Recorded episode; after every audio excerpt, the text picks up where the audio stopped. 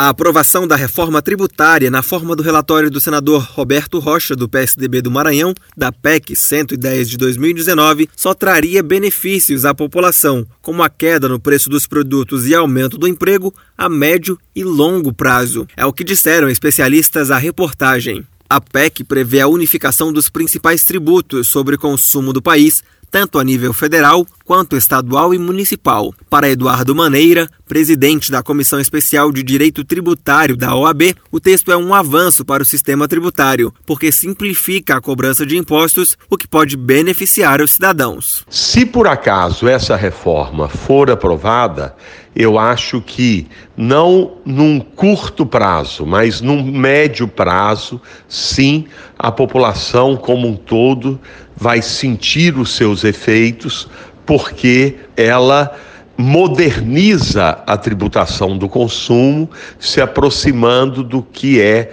a tributação dos consumos dos países mais desenvolvidos. Pierre Souza, professor de finanças da Fundação Getúlio Vargas, acredita que a população mais pobre poderá sentir melhorias mais rapidamente, porque um dispositivo da proposta cria a possibilidade de devolução de dinheiro de itens da cesta básica para os consumidores de menor renda. Ao invés de ter um benefício para todos os produtos da cesta básica, ou seja, mesmo quem não precisa do benefício recebe, a gente passa a ter um benefício muito mais voltado para quem realmente precisa. A ideia, então, é usar o cadastro único, ou seja, se tem, então, uma pessoa no cadastro único, ela tem o benefício de pegar de volta aquele tributo que ela teria pago na cesta básica. Para alguns especialistas, apesar do aparente apoio em torno do texto, há dois grupos que podem se mostrar resistentes à proposta: o das médias e grandes cidades e as empresas prestadoras de serviços. Reportagem Felipe Moura.